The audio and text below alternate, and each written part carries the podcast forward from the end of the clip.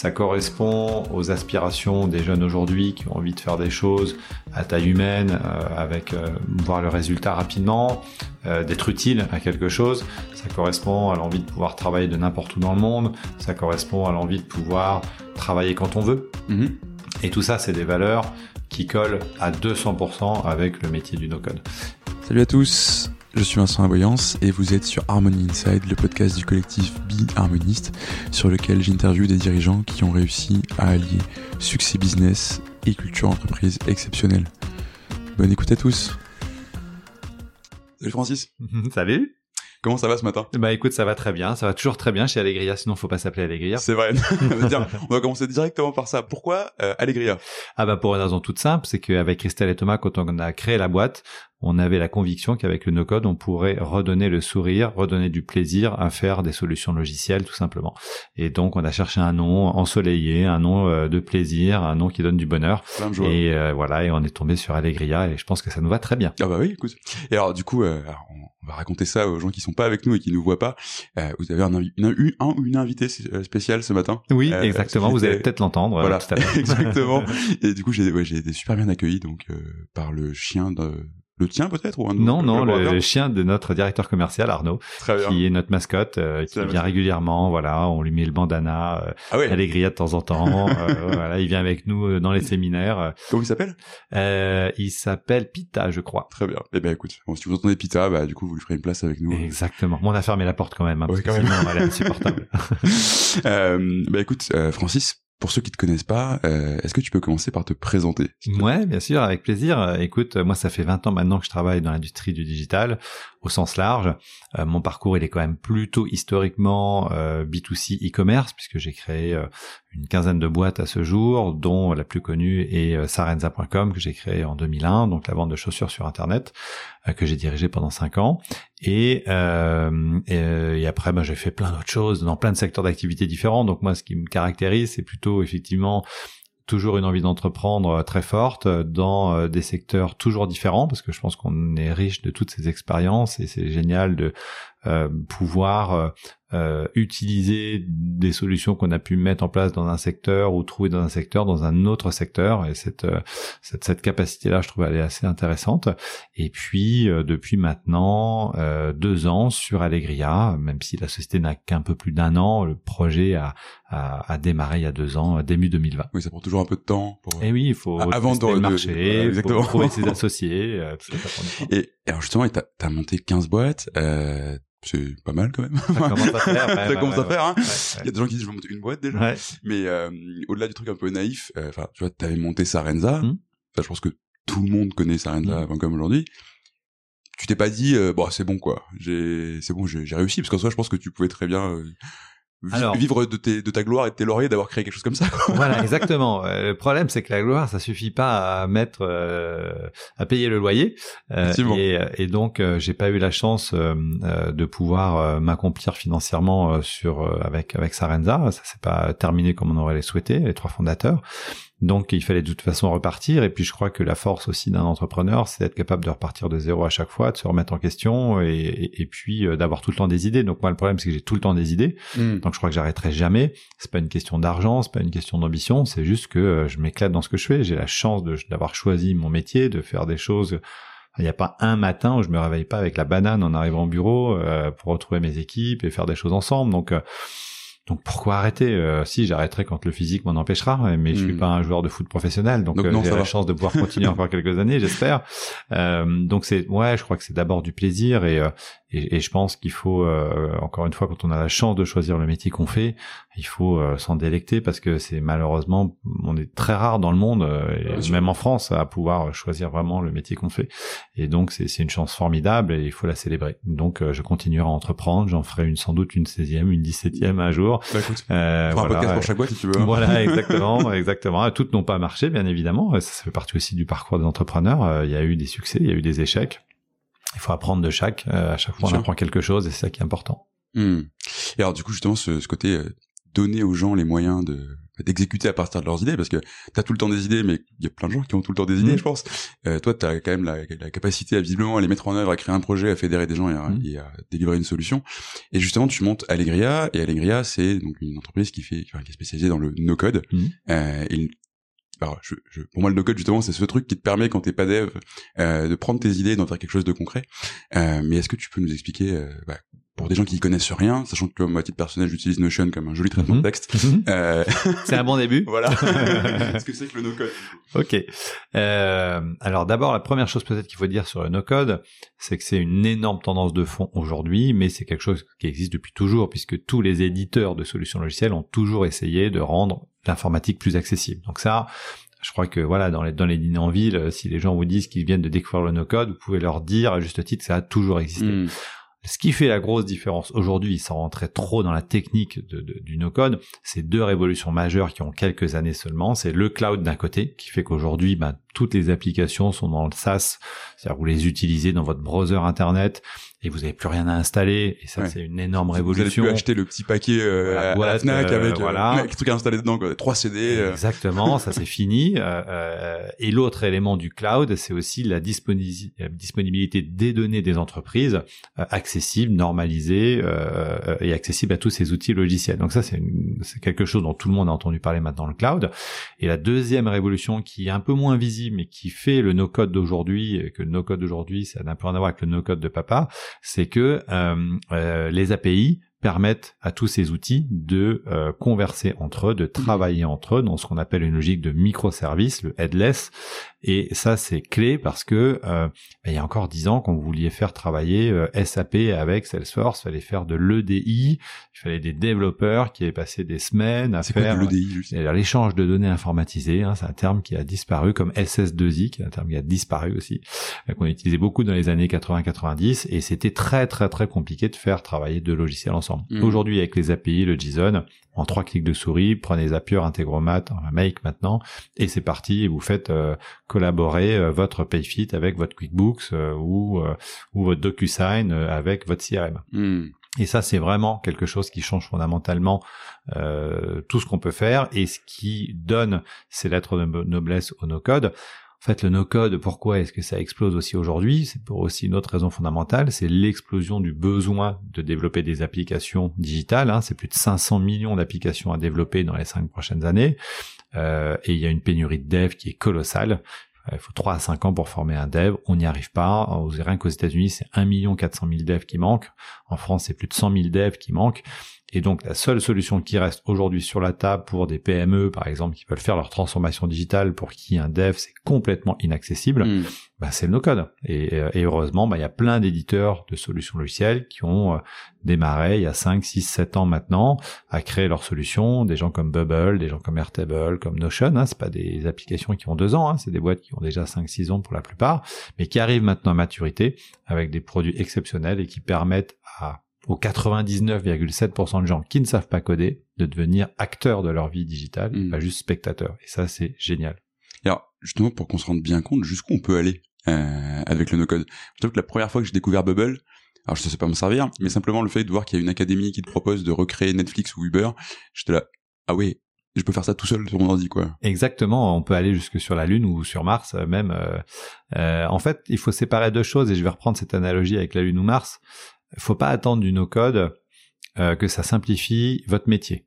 Euh, si vous devez envoyer une fusée sur Mars, il faudra toujours calculer des trajectoires, code ou no-code, ça change rien. En revanche, les moyens pour y arriver, et en particulier ce qu'on appelle le visual programming, c'est-à-dire d'une certaine manière, euh, c'est comme apprendre à jouer de la guitare sans passer par le solfège, ça, c'est super important. Et donc, effectivement, plus vous allez avoir envie ou besoin de répondre à des sujets complexes, plus vous allez devoir comprendre ce que c'est qu'un logiciel, comprendre ce que c'est qu'une base de données, comprendre ce que c'est qu'une jointure de table, ce genre de choses, qui sont des concepts euh, qui sont inhérents à la production d'une application logicielle. Si vous n'avez pas de compétences, par exemple, en UX, UI, pour savoir où mettre le bouton au bon endroit, ça sera compliqué pour, pour faire une comparaison aussi avec Excel, euh, c'est pas parce que vous savez vous servir d'Excel que vous allez savoir faire un business plan. Hmm. Business plan demande des compétences en comptabilité euh, autres que celles de simplement savoir faire une macro dans Excel Bien sûr. par exemple. Donc donc cette partie-là est très importante et donc faut pas faire non plus de fausses promesses avec le no-code, c'est-à-dire que il y a des choses à apprendre pour faire du no-code de manière professionnelle, mais malgré tout, c'est tellement plus fun, c'est tellement plus accessible, c'est tellement plus rapide parce qu'on n'a pas le solfège à apprendre que euh, bah, du coup ça permet effectivement de rendre ces métiers accessibles à plus de gens et nous on a un, énorme sujet impact euh, chez chez euh, chez Allegria puisque euh, on veut euh, avoir plus de femmes dans nos métiers de la tech, que 15% de femmes chez les devs, nous on veut 50% dans l'académie Allegria de femmes obligatoirement. Euh, on veut aller chercher des publics éloignés de la tech, on veut aller chercher des gens en reconversion pour leur donner un job dans la tech parce que c'est possible grâce au no-code, c'est accessible à presque tout le monde. Hmm. Alors justement, tu nous as parlé de ce, enfin, ce nouveau phénomène, de cette nouvelle hype du no-code qui n'est pas si nouvelle que ça finalement. Euh, donc toi, tu crées Allegria sur ce marché-là. Donc je suis pas autant entrepreneur que toi, mais en général, j'imagine que tu as quand même un marché, une vision et un problème à résoudre Mhm. sur ce marché. Donc voilà, pour toi, comment est-ce que euh, Allegria se positionne et a ambition à se positionner euh, dans cet écosystème du no-code? Qu'est-ce que ça apporte? Oui, alors tu, tu- tu as complètement raison. euh, derrière, il y a un marché hein, face à tout ça, et, euh, et le marché il est gigantesque puisque d'une certaine manière, euh, ce que nous on est en train d'accompagner, et on utilise volontairement cette euh, expression euh, euh, de manière un peu provocatrice. Nous, euh, nous on croit au grand remplacement euh, chez Allegria, mais au grand remplacement de Word, Excel, PowerPoint par les outils du no-code. je, me suis un petit peu étranglé pendant une seconde. T'avais peur, hein c'est compliqué. Parce que la réalité, c'est celle-ci. Moi, quand j'ai commencé à bosser dans les années 90 et que j'allais faire du Word, Excel, PowerPoint, t'arrivais dans une boîte, t'étais la star de la boîte parce que ton patron qui avait mon âge à l'époque, lui, il avait la petite calculette avec le ruban et il faisait Hmm. des transparents sur des visière projecteurs. là, ouais. Voilà, exactement. Euh, Aujourd'hui, euh, quelqu'un qui arrive dans une boîte, qui sait servir d'Airtable, de Notion, de Zapier, d'Integromat, qui va mettre en place des bases de données, des automatisations dans tous les sens, c'est la star de la boîte parce que C'est de la aujourd'hui- magie, quoi. voilà, c'est comme de la magie. Donc, euh, euh, nous, nous, notre notre vocation euh, chez Allegria et le problème que l'on veut régler, c'est simple, euh, c'est tout simplement d'être cette espèce de DNVB Digital Ouais, Native Vertical Brand, euh, euh, le- le- le- le- les experts des technologies no-code. Notre ambition, c'est de devenir le numéro un mondial des technologies no-code. Et pour arriver à faire ça, il y a un élément qui est clé, c'est qu'il faut qu'on ait des compétences de gens au niveau professionnel qui soient capables de se former sur ces outils et de délivrer des solutions à des clients qui en ont besoin. Hmm. Et la difficulté qu'on a rencontrée à l'occasion de notre première année d'activité, parce qu'on n'a qu'un an, un peu plus d'un an aujourd'hui, euh, c'est qu'on s'est rendu compte qu'on était finalement en train de recréer une pénurie de ce qu'on appelle les makers no-code professionnels, Ok. euh, les gens qui travaillent sur les technologies no-code pour le compte du client. Donc une pénurie de makers no-code professionnels aussi importante finalement que la pénurie de dev.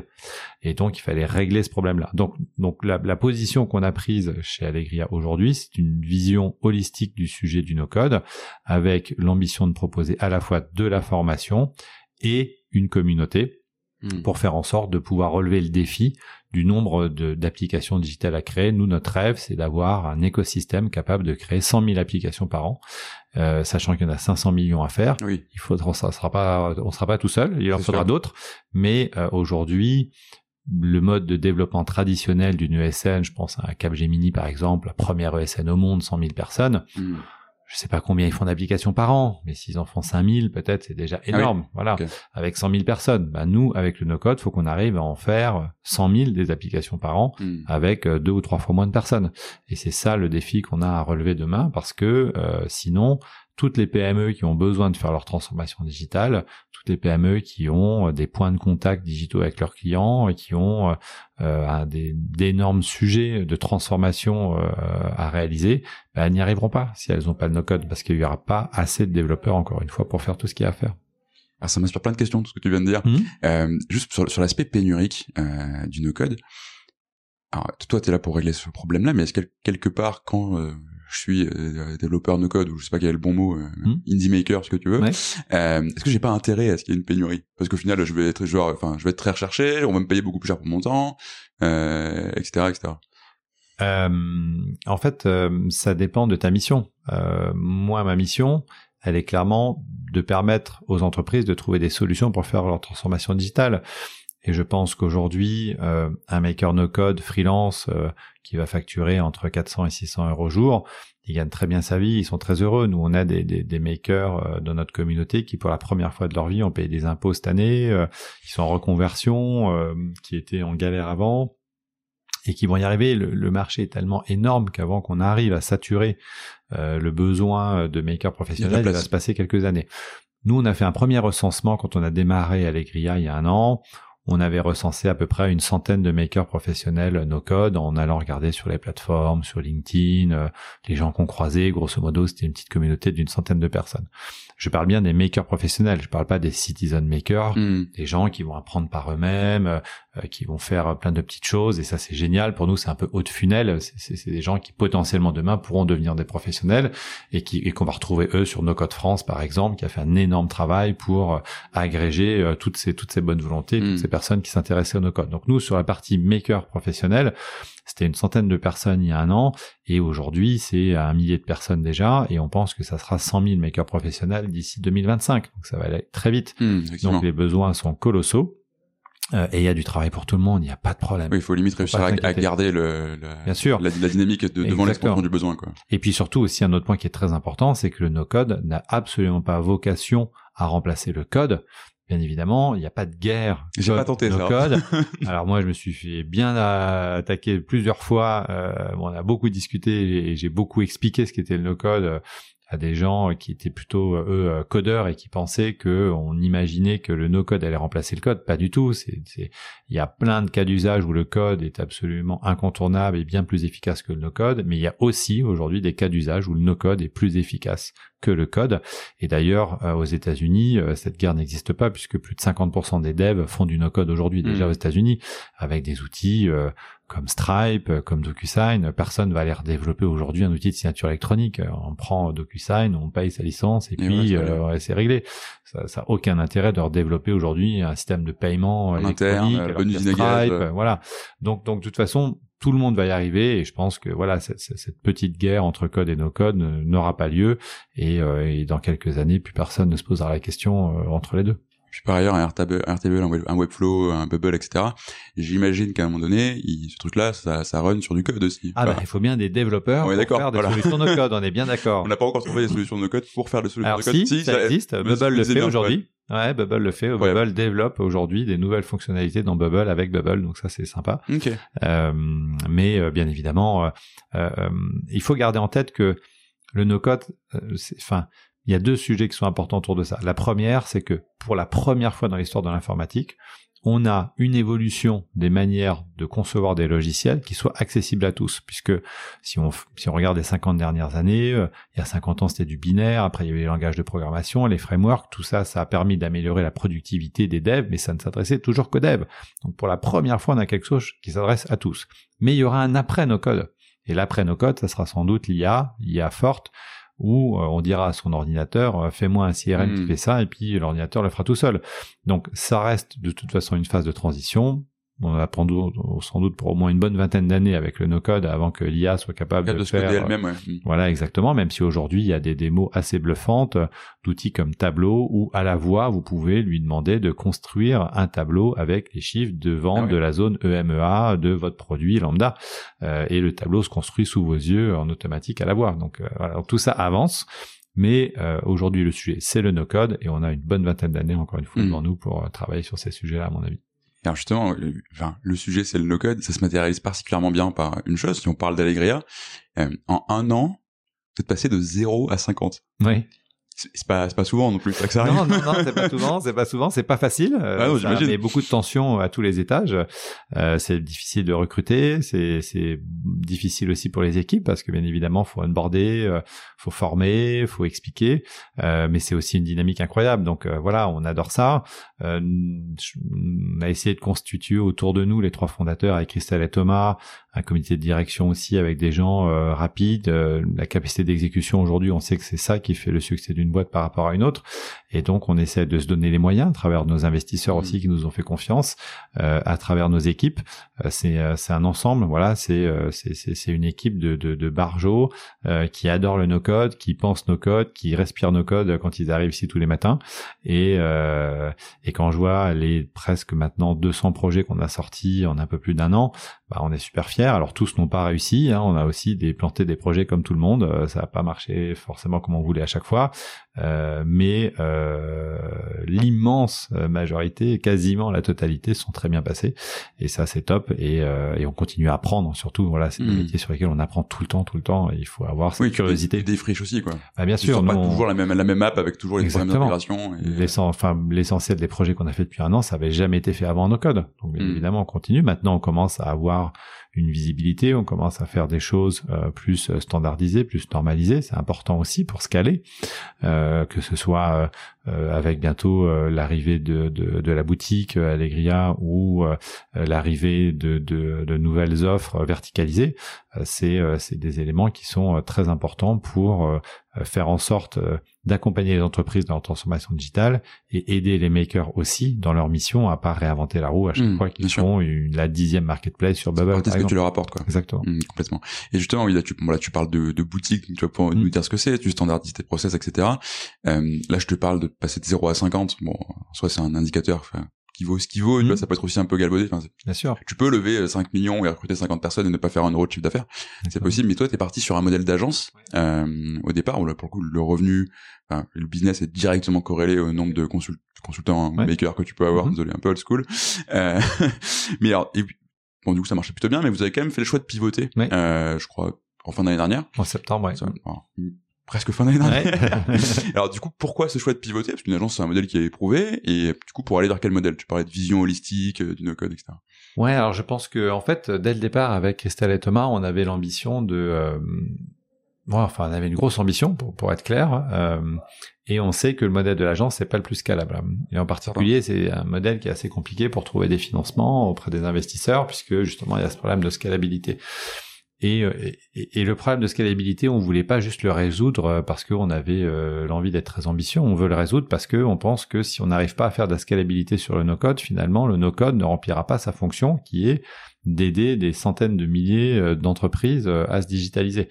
Donc notre notre responsabilité vis-à-vis du no-code, à nous comme aux autres, c'est de disrupter le modèle de l'agence traditionnelle pour réussir à faire quelque chose de nouveau qui réponde aux attentes du marché. Donc ça ne pouvait de toute façon pas passer par le modèle agence dès le départ. C'est la raison pour laquelle, dès le premier mois de la vie d'Allegria, on est allé voir des investisseurs leur disant, écoutez, pour le moment c'est un modèle agence, on ne sait pas euh, où on sera dans six mois, dans un an, on ne sait pas si on va trouver comment disrupter le modèle, mais c'est ce qu'on veut faire.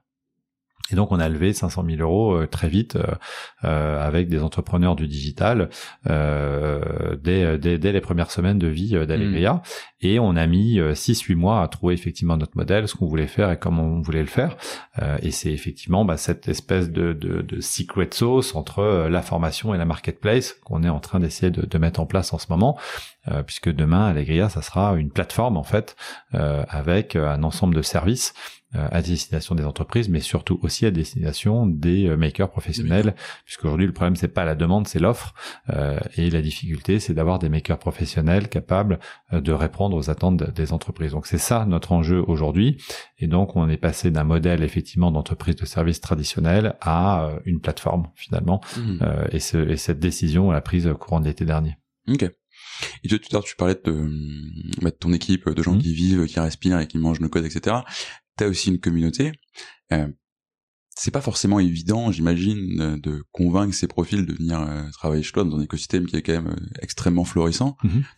Bah, qu'est-ce que tu mets en avant justement pour donner aux gens l'envie de te rejoindre? On parlait de Capgemini tout à l'heure, qui a eu le mhm. problème inverse parce que ils sont un peu passés dans la presse parce que globalement tout le monde se s'est barré. Hein. Ouais, bah ouais, J'ai pas les chiffres, donc on va dire tout le monde, mais voilà, il y a vraiment ce, ce désamour des, des, sociétés, des sociétés entre guillemets de conseil. Et toi, au contraire, tu arrives à attirer des gens, à les faire venir, à changer la manière dont ils bossent. Ouais. Comment bah, bah, je pense que d'abord, il faut prendre conscience que euh, on parle souvent du future of work. Euh, nous, on considère les membres de notre communauté euh, freelance comme nos collaborateurs. On, réfléchit Career Pass, on leur offre de la valeur, on, on les anime, on fait plein d'événements. Euh, c'est, ils font partie de la famille Allegria, quoi. Donc, mm. et et on s'en fout de savoir s'ils ont un CDI ou un contrat de freelance. Pour nous, c'est pas c'est pas la question. La question, c'est est-ce qu'ils prennent du plaisir à travailler avec nous? Est-ce qu'on leur crée de la valeur? Euh, et, euh, est-ce qu'on partage les mêmes valeurs? Et je pense que l'autre élément, c'est effectivement celui des valeurs. On a beaucoup discuté euh, avec aussi euh, les gens de chez Student Pub, par exemple, ou d'autres, euh, qui, qui est un partenaire d'Allegria. ils ont aussi eu un gros sujet sur les valeurs et, et, et en discutant avec d'autres entrepreneurs, on se rend compte qu'en fait, dès le premier jour, il faut travailler les valeurs. En fait, ça c'est super important. Et donc nous, c'est ce qu'on a essayé de faire ici. Euh, d'abord en s'appuyant sur un sous-jacent qui est quand même très agréable à travailler, qui est le no-code, et ensuite en essayant euh, de, de, de, partager des valeurs, puisque finalement tous les jeunes qui sont ici, euh, qui nous rejoignent, euh, bah, ils, viennent pour autre chose que juste un salaire. Et ça, je pense qu'il faut le comprendre aujourd'hui. Euh, nous, on a travaillé tout de suite sur des sujets comme notre empreinte carbone. On a travaillé tout de suite le sujet de l'inclusion. On a travaillé euh, tous, nos, tous nos collaborateurs, par exemple, on a mis en place la politique Bring Your Own Device qui permet à chacun de venir avec son ordinateur et d'être dédommagé. C'est un rêve de, de voilà. Mais moi, mais, moi, c'était mon premier boulot chez Accenture quand j'ai commencé à bosser en Andersen Consulting à l'époque en 98. On m'a obligé à bosser sur un PC. J'ai claqué madame au bout de neuf mois. moi, j'étais Mac, c'était impossible de bosser sur un PC. C'est juste incroyable. Enfin, le culture, cultural misfit ah, mais oui. et, se matérialise au moment où on demande de, de bosser sur un PC. Mais c'est ça, exactement. C'était impossible pour moi. Quand venir des gens en costard, c'était compliqué. D'ailleurs, tu bien développer des applications en costard, moi j'ai jamais compris. Ah ouais, non, mais c'était pas possible. Euh, mais c'était comme ça à l'époque. Et donc, euh, et finalement, j'ai claqué madame et j'ai monté ma première boîte dans la foulée. Donc, euh, euh donc aujourd'hui. à la politique. ouais, exactement. informatique d'Arthur Andersen. je pense que je l'aurais fait dans tous les cas, mais en tout cas, ils m'ont bien aidé à passer, à, à, sauter le cap. Donc, je pense que aujourd'hui, tous les gens qui sont ici, ils ont 10 propositions par jour. Tous. Donc euh, la question, c'est comment on met en place un environnement où on a tous envie de bosser ensemble. Euh, et je pense qu'on a aussi une chance très forte, et ça je le dis parce que c'est important de le dire aussi, on l'oublie souvent. On a aussi la chance d'avoir une femme dans les cofondateurs avec euh, Christelle. Mhm. Euh, je rappelle qu'il y a que 13% des startups en France qui ont une femme cofondatrice, donc c'est très très faible.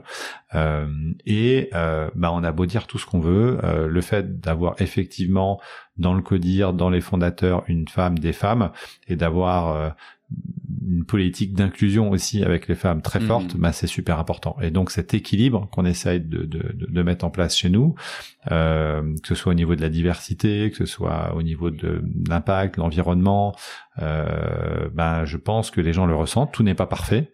C'est impossible d'avoir euh, une politique RH parfaite en un an où chacun sait il y a un an faire voilà sur des sujets où plein d'entreprises enfin qui ont 15 20 ans hmm. commencent à se dire ah peut-être que ce serait pas inintéressant d'investir un peu d'argent là-dessus parce que les gens nous le disent en entretien qu'ils veulent ça quoi. Bien sûr mais aujourd'hui euh, enfin moi euh, je me souviens à l'époque tout le monde voulait aller bosser chez L'Oréal, tout le monde voulait aller bosser chez les grands comptes aujourd'hui tout le monde a envie de monter sa start-up hmm. et c'est pas un hasard et c'est et, et je pense que c'est pas simplement une question de quantité de travail, de salaire, d'ambition non, sinon tu vas en d'affaires. Hein. Voilà, c'est d'abord une question de valeur.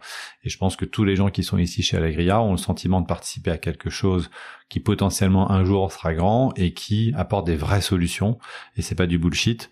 Et euh, voilà, et on partage ça tous ensemble. Et donc, euh, à partir du moment où on est sincère déjà, où euh, on est transparent. Moi, je suis mon bureau, il est au milieu de tout le monde, je suis avec tout le monde. je suis pas, je suis pas dans la tour d'ivoire. Je suis pas on se croise, je suis là avec les équipes on a du télétravail, mais on se voit aussi dans les bureaux. On n'est pas full remote, ce qui est quand même pas toujours facile à gérer non plus euh, dans un certain nombre de cas. Voilà, on essaie de trouver le bon équilibre, de, de, de faire notre route. Euh, on n'a pas non plus l'ambition qu'a eu, par exemple, un 360 Learning à réécrire 200 pages sur la culture de l'entreprise. Je pense que c'est pas, voilà, on n'est pas non plus dans ce à ce, niveau-là. Euh, mais en tout cas, c'est des sujets qu'on a travaillé dès le premier jour. Mmh, effectivement, c'est ce qui m'a surpris quand j'ai découvert Allegria. Donc, c'est, enfin, c'est Corentin Cadet que, mmh. que, tu connais très bien, mmh. qui est passé ce podcast aussi avec qui on s'est très bien entendu et qui m'a dit mais faut qu'il interviewe Francis tu vois c'est génial du coup je te ok du coup je, je, je vais voir et je, ils sont ils sont créés il y a un an ils ont déjà des valeurs définies ils parlent de mission ils parlent de, mm. de vision de valeur etc enfin, c'est quand même un travail qui est pas simple à faire mm. et tu vois notamment chez des primo entrepreneurs on a souvent tendance à se dire bah j'ai pas le temps de faire ça en fait. Enfin, faut que je, je, faut que je développe mon business, que je trouve mon business model, que je trouve mon product market fit, etc. Enfin, les valeurs c'est gentil, mais ouais, je, je, je... alors là-dessus, je pense que tu, tu, tu relèves un point qui est important. Euh, euh, moi, je juge absolument pas la manière dont font les autres. Je pense qu'il y a plein de manières différentes de réussir. Euh, euh, il se trouve que nous, on est un business d'humains. Euh, ça scalera avec des humains, que ce soit via la communauté, via nos collaborateurs, via, via nos clients. Je pense qu'effectivement, quand tu es, je sais pas moi, Sorar, où tu lèves 600 millions, tu as 15 collaborateurs, le sujet de l'humain, il est peut-être un petit peu différent, et donc tu peux te poser des questions différentes sur, sur tes valeurs, sur ta manière de faire ton, ton business. et de la même manière, il y a plein d'entrepreneurs qui réussissent avec des très mauvaises valeurs. C'est quoi des mauvaises valeurs? Bah qui enfin quand je parle de très mauvaise valeur je veux dire euh, qui vont pas forcément qui vont être border sur les lois qui ah oui, vont pas forcément respecter toujours leurs clients ou leurs fournisseurs qui vont mal payer ou voilà ce genre de choses bon euh, et, et, qui réussissent très bien comme ça euh, et d'autres euh, qui ont d'autres formes de valeurs d'autres formes de respect de vision à long terme de respect des collaborateurs sans, sans forcément parler de bienveillance qui est le mot à la mode que tout le monde a mais en tout cas c'est ça l'idée et qui réussissent très bien aussi. Donc voilà, je, pense qu'il faut simplement être cohérent avec soi-même. Euh, et euh, moi, c'est mes valeurs depuis longtemps et je les applique. Et puis des fois ça marche et des fois ça marche pas, mais mais c'est pas grave. Mmh, bien sûr.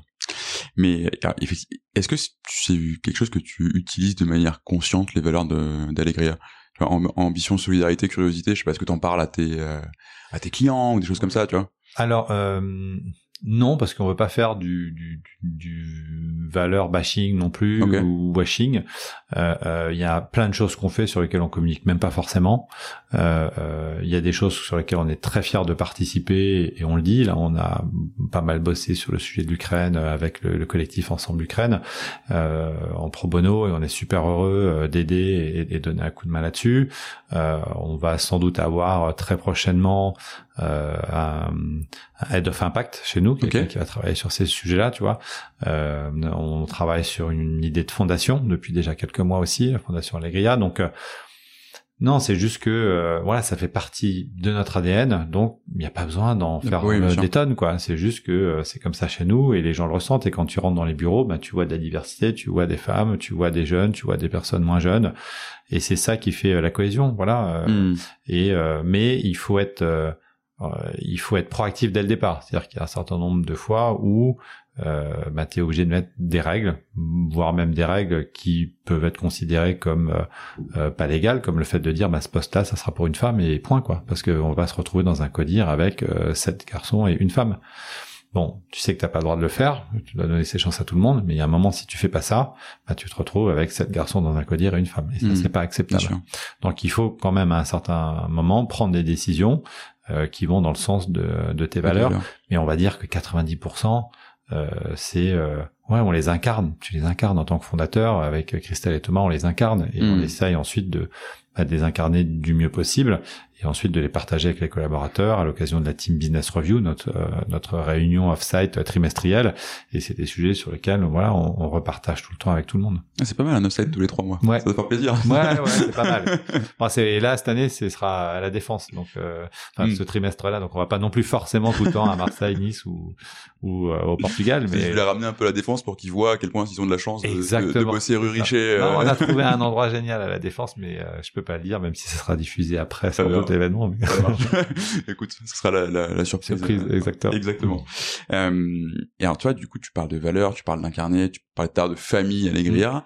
Mm. Euh, c'est aussi une des questions que je me suis posée parce que au final, quand on regarde la manière dont vous êtes organisé, dont vous êtes structuré, vous avez des bureaux un peu partout en mm. France, et si je me trompe pas, il y a des fonctions qui sont plus dans certains bureaux que d'autres, etc. Mm. Euh, vous avez une communauté de 200 makers qui est un peu partout en France, voire probablement dans le monde, ouais. euh, et vous, vous avez une ambition d'aller à l'international, ouais. si je me trompe pas.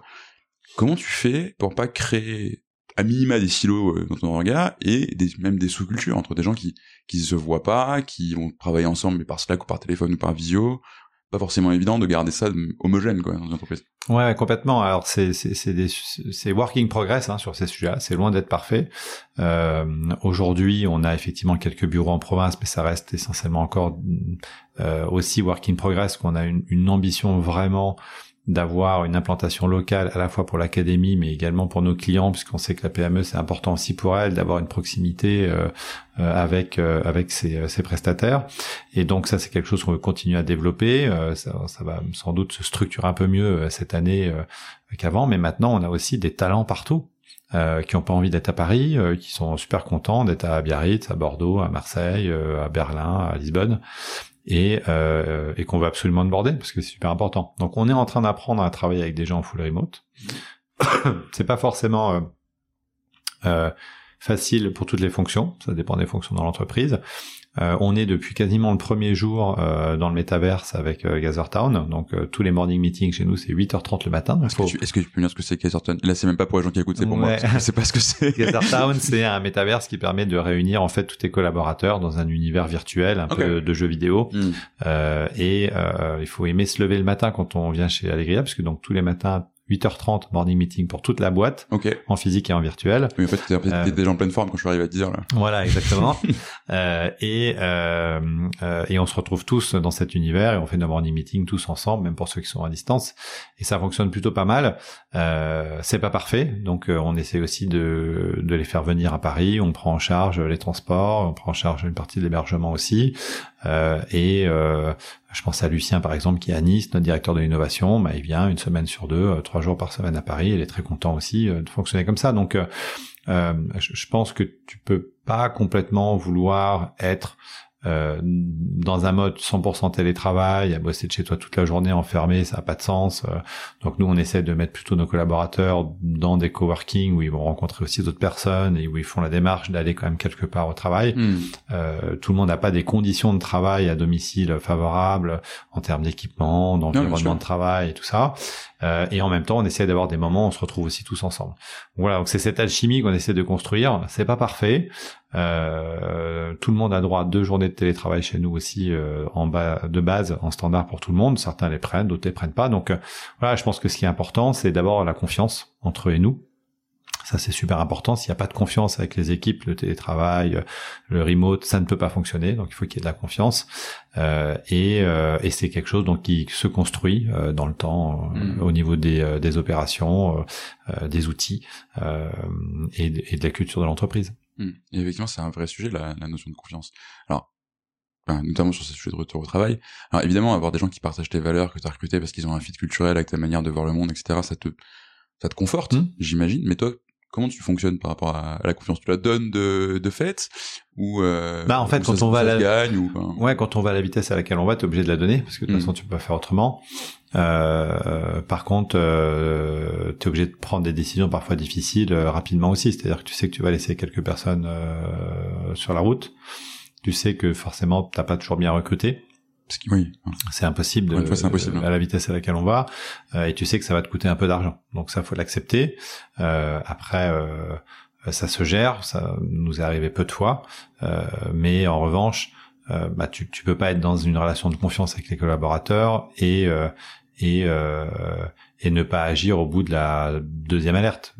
Bien sûr. Tu laisses pas trois alertes, quoi. Donc, donc c'est ça, c'est mm. ça aussi de l'autre côté, c'est-à-dire que la contrepartie, euh, c'est que euh, si ça se passe pas bien, bah, on est aussi obligé de prendre rapidement des décisions. Mm. Donc euh, voilà, encore une fois, c'est pas parfait, il n'y a pas de système parfait. Ouais, beaucoup, c'est un truc qui peut être très, très aidant pour des gens qui écoutent, parce que en fait, cette notion de confiance, mm. si derrière, enfin en tant que fondateur ou CEO ou même directeur ou même responsable d'équipe, t'es toujours en train de te demander ce que font les gens euh, et que t'as peur que, tout le monde te prenne pour un idiot et, ne fasse rien derrière ton dos, tu deviens rapidement un énorme goulot d'étranglement. Bien sûr, bien sûr. Et puis tu finis par du micromanagement et c'est la catastrophe. Et, et, là, pour le coup, le problème, c'est que tu vas faire fuir les bons. Hmm. Et tu vas garder les mauvais. Donc, il euh, faut surtout pas se retrouver dans cette situation-là. Donc, euh, par définition, si tu veux, et, et l'enjeu principal d'un entrepreneur, c'est de recruter meilleur que soi et de recruter les meilleurs. Euh, bah, ça passe par définition par de la confiance. Sinon, c'est impossible. Effectivement. Et alors, justement, t'as ça, et aussi, as cette communauté de, de makers. Alors, eux, en plus, ils sont même pas salariés, ils sont, ils sont freelance. Tu les fais bosser. Euh, et tu disais tout à l'heure, oui, enfin, ils font aussi partie de la famille. Mm-hmm.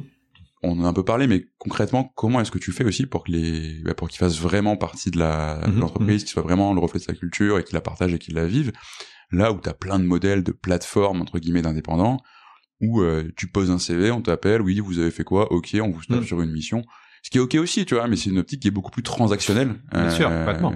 À nous déjà, on, a une force, c'est qu'on a en commun nos codes. On est tous des passionnés de nos codes, donc on a quelque chose qui nous réunit. Euh, quand tu es sur Malte, qui fait 200 métiers différents, euh, ou quand tu fais euh, du open classroom qui forme à 200 métiers différents, t'as pas ce sentiment d'appartenance euh, à ça. Et, et, et, et, je pense qu'il y a une vraie culture du no-code qui est en train de se constituer, Mhm. comme il y a eu une culture rap ou une culture de- voilà d'autres sur d'autres sujets. Je pense que dans 20 ans, on en reparlera euh, de, de, de la culture no-code, mais je pense qu'on est à l'aube de, de, de quelque chose qui euh, qui cristallise et qui marche tellement bien maintenant parce que euh, ça ça correspond à ce fameux monde d'après dont on parlait il y a deux ans qu'on verra jamais mais quand Ah même oui. un petit peu ça correspond aux aspirations des jeunes aujourd'hui qui ont envie de faire des choses à taille humaine euh, avec euh, voir le résultat rapidement euh, d'être utile à quelque chose ça correspond à l'envie de pouvoir travailler de n'importe où dans le monde ça correspond à l'envie de pouvoir travailler quand on veut Mhm. et tout ça, c'est des valeurs qui collent à 200% avec le métier du no-code. Et donc, euh, donc nous, on essaie d'accompagner ce mouvement. Notre rôle, c'est d'accompagner ce mouvement, de le faire avec euh, euh, des gens qui sont quand même malheureusement, j'allais dire, triés sur le volet, puisqu'on refuse 4 makers sur 5 dans la communauté. Tu peux te permettre de le faire? Alors, on, est, on adorerait euh, faire venir tout le monde, mais on a des critères de compétences qui sont très élevés, puisque l'objectif, encore une fois, c'est d'avoir des makers professionnels, donc ils sont capables d'être en autonomie avec un client. Et être en autonomie client, c'est pas simplement maîtriser un outil, c'est maîtriser plein d'autres compétences.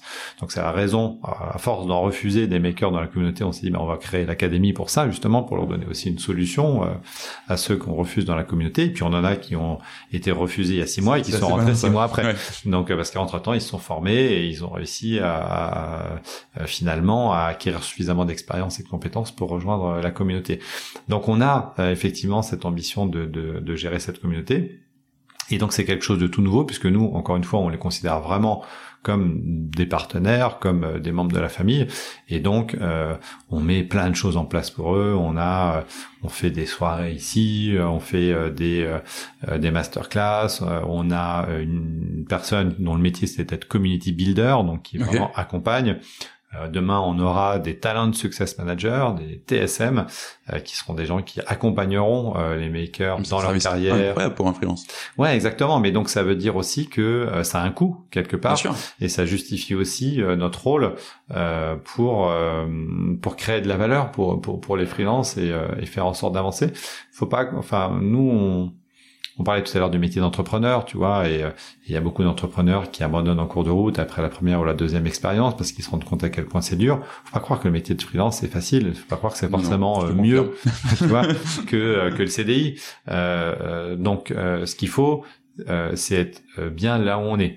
Et de temps en temps, on a des membres de la communauté qui euh, nous sollicitent parce que finalement, ben, ils ont envie d'avoir un CDI dans une entreprise pour leur faire du no-code, et donc on va leur trouver un job. Et puis euh, d'autres qui sont très heureux dans le mode freelance parce que ça leur convient très bien. Donc je pense que encore une fois, ce qui est important, c'est euh, d'être là où on est bien de faire euh, ce qui nous correspond. Euh, pour certains, c'est le freelancing, pour d'autres, euh, ce sera le CDI, mais c'est pas grave, il n'y a pas de notion de valeur entre Non, les deux. sûr. Chacun fait là où il se sent bien. Et c'est assez incroyable d'avoir réussi à créer un environnement euh, bah, dans, ta, dans ta boîte Hmm. qui permet aux gens de faire ça. Enfin, c'est quand même pas donné à, à n'importe quel dirigeant, n'importe quelle boîte. Je le souligne parce que tu le racontes et ça a l'air très simple et très cohérent, tu vois. Mais en fait, euh, il y a plein de boîtes où on dit bah non, on bosse pas avec des freelances, c'est pas possible. Enfin, pourquoi? Bah parce que c'est comme ça. Ouais, bien sûr. Euh, Bah, Christelle a beaucoup bossé sur le sujet. On a euh, vraiment euh, fait plein de workshops, plein d'ateliers pour essayer de voir comment est-ce qu'on pouvait justement créer des valeurs, travailler avec cette communauté de, de makers. Euh, je pense qu'aujourd'hui, euh, j'espère qu'ils ne viennent pas juste pour trouver une mission avec nous. Je pense qu'il y en a un certain nombre qui sont là aussi pour plus, qu'ils sont sur. Discord aujourd'hui. Tu les fais venir tous les matins à 8h30 au team Alors meeting. euh, non. 9 heures pour eux. Mais en tout cas, oui, je pense qu'ils viennent aussi parce que bien évidemment, ils vont trouver chez nous des, des missions, mais euh, aujourd'hui, ils sont gérés sur Discord. Euh, je pense qu'ils se créent de la valeur entre eux. Euh, ils échangent beaucoup, ils font du coaching. Euh, voilà, c'est on, on essaye vraiment d'avoir les meilleurs qui sont là. Euh, D'abord parce que c'est notre enjeu de qualité vis-à-vis de nos clients, c'est ça qui va faire la différence. Et puis parce que je pense que euh, voilà, ils ont plein de choses à s'apporter euh, les uns avec les autres. Moi, je, suis- je, tu vois, je, suis- je, suis- je suis un petit pilote d'avion du week-end. euh, je j'ai pas grand-chose à échanger avec un pilote de chez Air France. Tu vois, si tu le mets dans le même club que lui, qu'est-ce qu'on va se raconter comme histoire Euh, Rien. Bah là, c'est un petit peu la même chose. Il- il- je pense qu'on a, il y a du sens euh, à mettre ensemble des gens qui travaillent de manière professionnelle sur le no-code pour aller plus loin, pour repousser les limites, euh, pour euh, créer le plus de valeur possible pour pour leurs clients et c'est ce qu'on c'est ce qu'on essaie de faire. Ça dévalorise pas du tout le travail des citizen makers et tous ces gens qui vont faire des milliards de choses grâce aux outils du no-code et c'est génial. Et cet aspect démocratique du no-code, il est canon. C'est juste qu'à un moment, il fallait faire un choix et nous, on s'est effectivement focusé sur la partie euh, professionnelle. Hmm. Alors, du coup, je sens que tu vas inspirer euh, deux trois vocations, puis il y en a déjà plein qui sont en cours de, se poser la question. Oui, mais le no-code, est-ce que je peux Il y a plein, il y a les devs en reconversion qui ont été très à la mhm. mode. Mais du coup, j'en me rends compte que c'est peut-être plus la peine de se taper trois ans de formation, comme tu disais tout à l'heure. Mhm. Euh, est-ce que tout le monde peut devenir un maker? Euh, est-ce que Ou est-ce qu'il y a pour se dire, je vais me lancer là-dedans, quitte à apprendre évidemment, il faut quand même déjà avoir des grosses tech, etc., etc. Alors, c'est une très bonne question. Euh, J'aurais pas forcément répondu ça il y a un an, mais je pense qu'aujourd'hui on peut dire que quasiment tout le monde peut devenir maker no code professionnel. Par contre, il y a plusieurs typologies de maker no code professionnel. Euh, il y a trois majeurs dans l'académie chez nous aujourd'hui. Euh, il y en a une orientée sur l'automatisation, une autre plutôt orientée sur les front-side builders, création de sites internet, et une autre qu'on appelle le full stack maker, plutôt orienté visual programming avec Bubble. Donc lui va créer des, des apps en Exactement. Celui-là, c'est sûr que il faut avoir un petit background tech euh, pour réussir à faire correctement du bubble. Il faut un certain nombre de compétences euh, euh, à acquérir qui sont pas forcément très simples. On peut s'amuser et faire une petite application en deux heures sur Bubble, mais ce sera pas suffisant pour en faire son métier et gagner sa vie avec ça. En revanche, le Maker Automation, qui lui va créer des workflows, des automatisations dans, les entreprises autour d'outils comme euh, Make, euh, Airtable, euh, euh, Xano et tous les autres. Celui-là, je pense que c'est sans doute le plus accessible et vraiment 90% des gens doivent pouvoir réussir à. Alors ma mère non, hein, on est d'accord, pas. J'y passe un coucou, mais euh, mais on va dire que voilà, toute personne qui travaille dans un bureau, qui sait servir d'un ordinateur, qui fait de la bureautique. Moi, j'ai fait des sessions d'une matinée d'acculturation no code avec des six levels euh, dans l'industrie euh, de la mode et du luxe de plus de 50 ans et euh, en deux heures ils savaient faire une automation sur Airtable pour envoyer un email automatique et une notification dans Slack. C'est assez malin aussi parce que ça, le fait waouh il va être incroyable. Mais c'est, ils étaient dingues, ils s'imaginaient même pas que c'était possible de faire ça quoi. Donc aujourd'hui, pour intégrer l'académie Allegria, il n'y a aucune exigence académique. On peut arriver avec n'importe quel diplôme, tout le monde peut candidater. Euh, euh, nous, ce qu'on va regarder principalement, c'est plutôt les soft skills et la motivation, bien évidemment, puisque c'est une formation qui est gratuite aujourd'hui, en tout cas pas gratuite, mais financée par Pôle Emploi. D'accord. Et donc, euh, par définition, du coup, euh, gratuite pour le euh, pour l'étudiant. Il sera même rémunéré pendant son stage puisqu'il va faire un contrat d'apprentissage de neuf mois, donc c'est quand même une formation rémunérée en réalité. Euh, Bien évidemment. et c'est pas trois, trois heures de vidéo, quoi. Ah non, non, c'est euh, trois mois intenses à l'école, plus neuf mois d'alternance, quatre jours en entreprise, un jour à l'école. Donc c'est vraiment une année complète. Bien, juste pour bidouiller un ah peu. Non, quoi. non, non, Et hmm. donc on va bien évidemment euh, vérifier euh, la motivation des étudiants, puisque nous derrière, on leur trouve en plus l'entreprise dans laquelle ils vont faire le stage. Donc vraiment, ils ont tout est ah, servi sur le plateau, c'est mm. royal. Euh, mais on veut vraiment avoir des gens qui soient motivés, qui ont bien compris dans quoi euh, ils se lançaient, euh, pour faire en sorte effectivement mm. qu'ensuite ça se passe bien dans les entreprises et qu'ils aient un job à la sortie. 100% des, des, des, des, étudiants qui vont sortir de l'académie auront du boulot. Il y a une telle demande aujourd'hui, on a on a aucune inquiétude là-dessus, c'est sûr. Donc donc on a des jeunes en reconversion académique, des gens qui ont fait des formations qui leur ont pas donné de boulot malheureusement, euh, et euh, des moins jeunes en, reconversion euh, plutôt professionnelle, des gens de 40 ans, plus de 40 ans, qui ont envie de faire un autre boulot ou qui sont tankés dans une voie de garage qui, qui leur donne plus satisfaction personnelle ou financière et qui vont pouvoir demain travailler alors à des niveaux de salaire et de rémunération qui sont quand même très intéressants et donc voilà on a vraiment tous les profils dans, dans, mmh. Et alors, sans devenir un, un maker professionnel. moi, ce qui m'a énormément attiré vers le no-code, c'est justement cette capacité à, c'est peut-être un biais que j'ai, tu vas, tu mhm. vas me le dire, je vais peut-être détromper plein de gens en même temps, du coup, à te dire, en fait, du coup, je peux, moi, m'en servir même à petit niveau pour lancer des, des trucs, tester des choses, etc. J'ai déjà euh, essayé de monter des plateformes, etc. Mhm. Dans les faits, c'était toujours une espèce de site web un peu dégueulasse avec un formulaire, et derrière, c'était moi qui allais euh, mettre les gars en face de, enfin, c'est une plateforme de coaching en l'occurrence, et tu t'allais trouver les gens, et voilà quoi. Et tu, mais tu faisais euh, un peu comme si euh, Mhm. ta plateforme fonctionnait réellement. Est-ce que ça vaut le coup pour quelqu'un qui a envie de tester des idées, pour tester des produits et devenir entrepreneur, euh, bah, de se pencher un peu fortement sur le no-code ou c'est inaccessible, il faut être euh, un, un maker pro et... Bien sûr, il faut absolument le faire. Je pense qu'il y a le no-code fondamentalement a été créé pour ça. Hmm. Et euh, tout à l'heure, je donnais quelques chiffres. Grosso modo, toutes les études montrent que dans les 5 ans à venir, il y a à peu près 500 millions d'applications à créer dans le monde. Et il y en aura sans doute 80% qui seront faites en no-code, ça en fait 400 millions. Et nous, on pense que sur les 400 millions, il y en a au moins 300 millions qui vont être faits par les citizen makers, par des gens qui vont s'en remettre tout seuls et qui vont faire l'application. C'est Hmm. le gros du, du, du, du- j'allais dire de la création d'applications là je dis pas forcément le gros de la valeur parce que tu crées de la valeur pour toi et c'est Ouais, une valeur sûr. business par définition si t'as pas vendu une prestation pour le faire. Mais euh, c'est énormément de valeur pour chacun. Et je pense qu'aujourd'hui on vit dans un- une époque formidable qui permet à n'importe quel entrepreneur qui a une idée de pouvoir lancer son projet lui-même sans avoir à trouver un CTO, un dev, ce qui est un goulot d'étranglement pour l'innovation énorme Bah, puisque c'est souvent là que tu te il en manque tellement que c'est impossible souvent d'en trouver. Euh, euh, D'une certaine manière, aujourd'hui, il faut garder en tête que on a confié finalement le droit de vie ou de mort sur l'innovation à 0,3% de la population mondiale qui s'est codée. C'est ça la réalité du monde euh, aujourd'hui dans lequel on vit. Or, si tu as un projet dans la RSE, dans l'environnement, euh, dans lequel tu es le seul à croire, ben aujourd'hui, vas-y, fais-le, démontre que tu as raison, fais-le avec des outils no-code. Et qu'est-ce qui va se passer dans le pire des cas si ton projet entrepreneurial marche pas?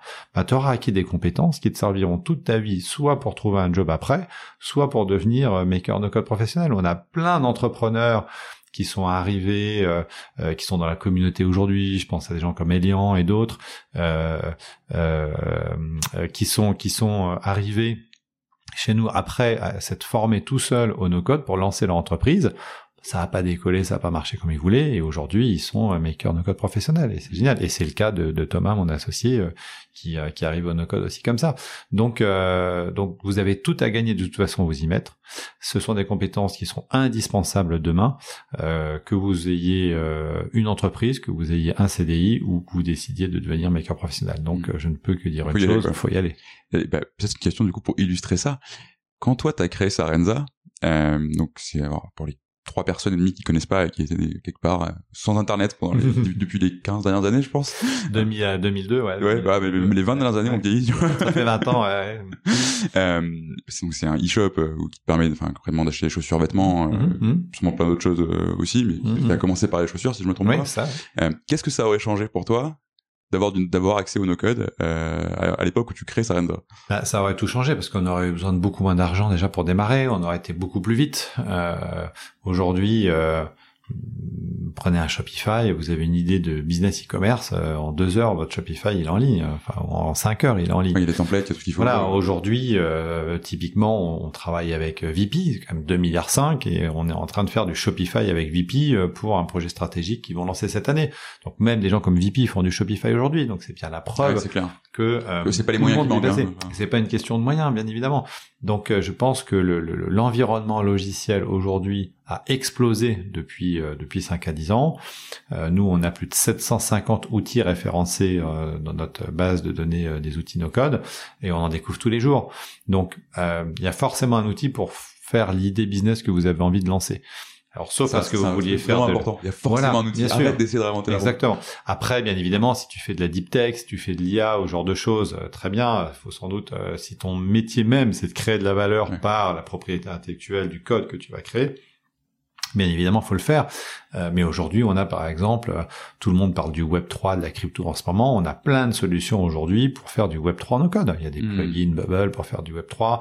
On vient de lancer euh, euh, une page sur Ensemble Ukraine pour vendre des NFT pour au profit de l'Ukraine. Euh, tout a été fait en no code. Donc, euh, donc c'est, aujourd'hui, on peut faire euh, quasiment tout ce qu'on veut en no code. Il n'y a pas de limite. Euh, et on croise tous les jours des très belles boîtes qui se sont lancées il y a 2-3 ans en no-code, euh, qui font aujourd'hui 500 000 euros d'AMRR, 1 million d'euros d'AMRR, qui ont levé 20 millions comme Prelo par exemple ou d'autres. Hmm. Donc bien évidemment, ça change complètement la donne. Et ça donne la possibilité avec un peu d'huile de coude quand même hein, parce que faut faut encore Ah, faut une mettre fois dedans, faut mettre les mains dedans faut se former c'est pas si simple et il suffit et c'est pour ça qu'on est là d'ailleurs hein, c'est si si si euh, tout le monde était capable de devenir un expert bubble en, en trois clics de souris euh, ça se saurait c'est pas vrai. Donc ça nécessite quand même de se former. Mais en tout cas bien évidemment aujourd'hui ça ouvre tellement plus de possibilités d'innovation euh, pour plein de gens dans plein de secteurs et ça c'est génial. Hmm, complètement. Alors, j'avais une dernière question, Mhm. enfin deux, quelques, quelques dernières questions pour toi. Euh, si on revient, enfin, t'as as créé Sarenza, c'est une boîte qui a bien grandi. Enfin, je sais pas combien vous avez. Vous Ah, ça fait 250 millions de chiffre d'affaires et, euh, et moi quand je suis parti, alors ça faisait moins de chiffre d'affaires bien évidemment, mais on était euh, 70 personnes à peu près. Ouais, 70 personnes. Et euh, t'as t'as aussi été euh, le général manager chez Cobuzz. Ouais. Euh, pour ne citer que ça, parce que je ne connais pas tes 15 boîtes, tu m'en voudras pas. C'est pas Euh, grave, il y en a qu'on peut oublier. ça marche. et aujourd'hui, donc, tu gères Allegria. Euh, enfin, t'es sur un rôle de, de, de, de CEO euh, et de fondateur à chaque fois. Mhm. Pour toi, c'est comment est-ce que ce, ce rôle-là, il évolue au fur et à mesure de la croissance de l'entreprise? Parce que tu commences à l'avoir vécu quelques fois sur Mhm. des tailles d'équipe, des business models et des secteurs différents.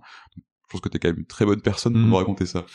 Euh, bah écoute, je pense que euh, euh, finalement, euh, est-ce qu'il est-ce qu'il change vraiment fondamentalement le rôle du CEO Ah, je, je suis pas sûr. Je pense que c'est plus difficile au niveau des équipes, c'est-à-dire que les premiers que tu vas aller séduire sont des défricheurs et c'est pas forcément les personnes qui vont t'accompagner encore au bout de deux trois ans après. On voit souvent dans les équipes des switches parce que bah, finalement euh, la personne qui était là parmi les premiers, bah, après elle se retrouve plus dans une équipe de 200 personnes. Elle, ce qui l'a ce qui l'amusait, c'était justement cette petite équipe, cette proximité avec les dirigeants, et ce genre de choses que tu peux Mm. pas forcément garder toujours après. Euh, le rôle du CEO, finalement, il évolue pas tant que ça.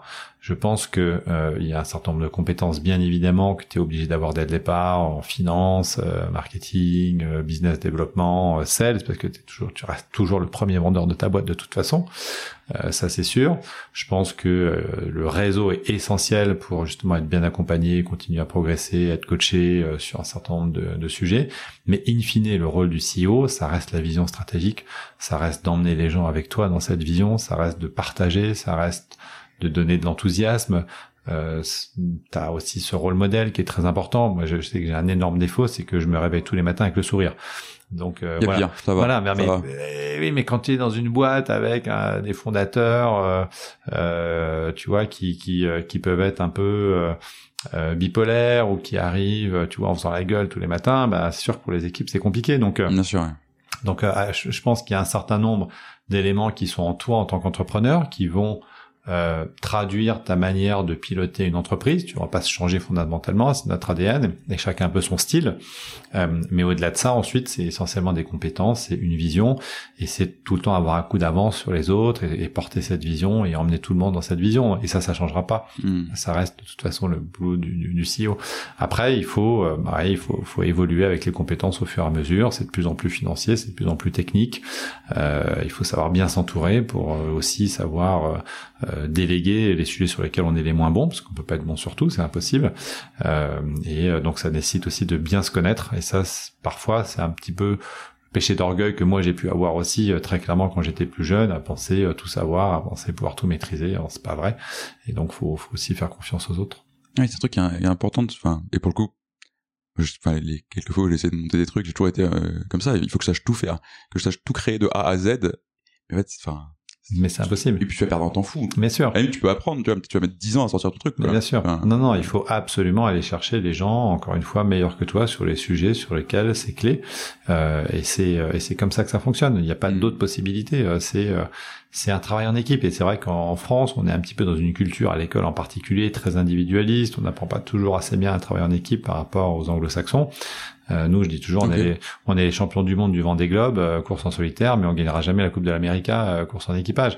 Et c'est dommage parce que c'est, c'est, c'est- aujourd'hui, on est dans un monde où euh, face à l'IA, face face à la tech, il y a que l'intelligence collective qui marchera. C'est l'intelligence collective qui va faire qu'une boîte va fonctionner. Donc on en revient aux valeurs, on en revient sur la capacité à tirer les bons, on en revient sur la capacité à partager une aventure entrepreneuriale avec les autres. Chez nous, 100% des collaborateurs ont des BSPCE par exemple, donc des, des parts dans l'entreprise, euh, à tous les niveaux de l'entreprise. Et c'est essentiel pour nous. Il faut qu'on partage la valeur, sinon mmh. on va pas aller chercher les bons. Donc euh, voilà, c'est tout ça euh, qui qu'il faut prendre qu'il faut prendre en considération aujourd'hui. Mmh. Et tu disais, j'ai un défaut terrible, c'est de me lever avec la banane tous les matins. Mmh. Euh, que tu parlais de ces fondateurs qui sont qui arrivent un jour au plus haut parce que je sais pas on vient de, de boucler la levée ou je sais pas quoi et le lendemain c'est l'enfer il y a un truc qui s'est mal passé on, on, éclate les équipes du coup, deux questions. Tu stresses jamais? Et deuxième question, moi j'imagine que forcément tu dois stresser quelquefois. Comment tu fais pour pas redescendre ça sur tes, sur tes équipes? Euh, alors effectivement, je pense que euh, peut-être une autre de mes qualités, c'est euh, une très forte résilience et une grosse capacité à résister. D'abord parce que je dors très bien, euh, quoi qu'il arrive, je dors je rentre le soir, je me couche et je dors. Mais c'est vachement important parce que bah, effectivement, des, des, des, entrepreneurs qui ressassent toute la nuit, qui arrivent le lendemain fatigués euh, dès qu'il y a des problèmes. Et donc cette, cette résilience face aux difficultés, c'est important. Euh, et puis ensuite, je pense que maintenant, j'ai aussi un peu le recul et l'expérience à mon âge qui fait que euh, bah, c'est des situations que j'ai déjà vécues. Et donc, euh, quand, tu sais que tu es à 15 jours de plus avoir d'argent sur le compte pour faire les payes, bah, tu sais que même à 15 jours, il y a toujours une solution. Parce que tu as déjà vécu et que les startups, c'est tout le temps comme ça. Alors c'est quand même assez stressant, quoi. Bah non, parce que en fait, euh, tu sais qu'il y a une solution. Hmm. Et il y a une solution pour tout. Donc, euh, donc euh, ouais, je... non, je, je pense que c'est cette fait, non, je stresse pas, je crois. Tu stresses pas Non, je pense que je stresse pas. Bah, c'est bien Quoi qu'il arrive. et donc du coup, euh, je transmets pas ce stress non bah, plus aux équipes. Mm. Euh, ça veut pas dire que je mets pas de la pression, parce que bien évidemment, on fait pas une boîte sans euh, avoir des objectifs, euh, essayer de les atteindre, euh, des objectifs ambitieux qui peuvent être effectivement perçus de temps en temps par certains comme difficiles à atteindre. Et ça, c'est normal. L'objectif, c'est d'avoir un cheval de course. Donc, un cheval de course, faut l'entraîner, faut le pousser dans ses derniers retranchements. Et ça, c'est mon rôle. Hmm. Mais mon rôle, c'est pas de partager le stress euh, de la paye à la fin du mois, de la levée de fonds, euh, ce genre de choses. Ça, c'est mon rôle et, euh, je dois l'assumer jusqu'au bout. Euh, voilà, et c'est à moi de trouver les solutions. Et il y en a toujours. Il y en a toujours. Il y a toujours. Euh, dernière question qui est traditionnelle sur ce podcast. Quel serait le conseil que tu donnerais à un dirigeant qui hésite à prendre le temps de travailler sur sa culture entreprise euh, ben je lui dirais de m'envoyer un mail et de venir voir comment ça se passe chez nous. voilà, c'est vrai. Bah, attention, il y a peut-être qui vont le faire. bah, très bien, très bien. Non, non, je pense que euh, euh, euh, moi j'ai la chance d'être au Galion, qui est un groupe de 300 entrepreneurs mm. dans, dans la tech. On échange beaucoup, beaucoup, beaucoup sur ces sujets-là. Il n'y a pas une boîte dans le euh, Next 40, euh, alors s'il y en a peut-être une ou deux, mais je vais pas les citer. On va dire qu'il y en a très très peu qui n'ont pas travaillé sur leurs valeurs, qui n'ont mm. pas fait, euh, un énorme travail là-dessus très rapidement. Et tous les entrepreneurs avec qui on peut échanger aujourd'hui, je pense, ont complètement intégré que la réussite d'une boîte, c'est la capacité à attirer les talents, et que la capacité à attirer les talents, elle passe par les valeurs, et que ça peut pas être du fake surtout. Ça c'est l'autre élément qui est très important. Il y a plein de boîtes qui ont pris des cabinets de conseil, qui ont payé des centaines de milliers d'euros pour euh, définir des valeurs, mais euh, si c'est pas incarné, euh, ça sert à rien. Ah Donc voilà, faut, faut, c'est juste que voilà, s'il y a des choses qui doivent être une évidence, euh, et euh, bah, le respect de l'environnement pour nous c'est une évidence, euh, l'inclusion c'est une évidence, la diversité c'est une évidence, et, et c'est difficile d'aller contre ça, mais c'est tellement facile quand c'est dans ton ADN dès le départ que ça se transmet, et donc faut, faut absolument le faire. C'est il n'y a même pas de question à se poser, c'est obligatoire et ça devrait être fait dès le premier jour. Bah écoute, je pense que ce soit le mot de la fin. Merci. Merci beaucoup Francis. Merci à toi. Et puis à bientôt. À bientôt.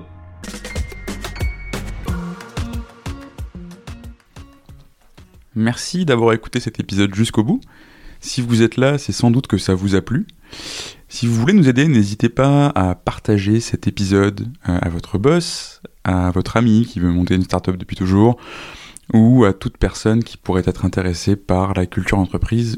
Vous pouvez aussi vous abonner sur Apple Podcasts, Spotify ou toute bonne application de podcast. Et vous pouvez également nous laisser un avis 5 étoiles de préférence sur Apple Podcasts. A très bientôt pour un nouvel épisode et merci à tous.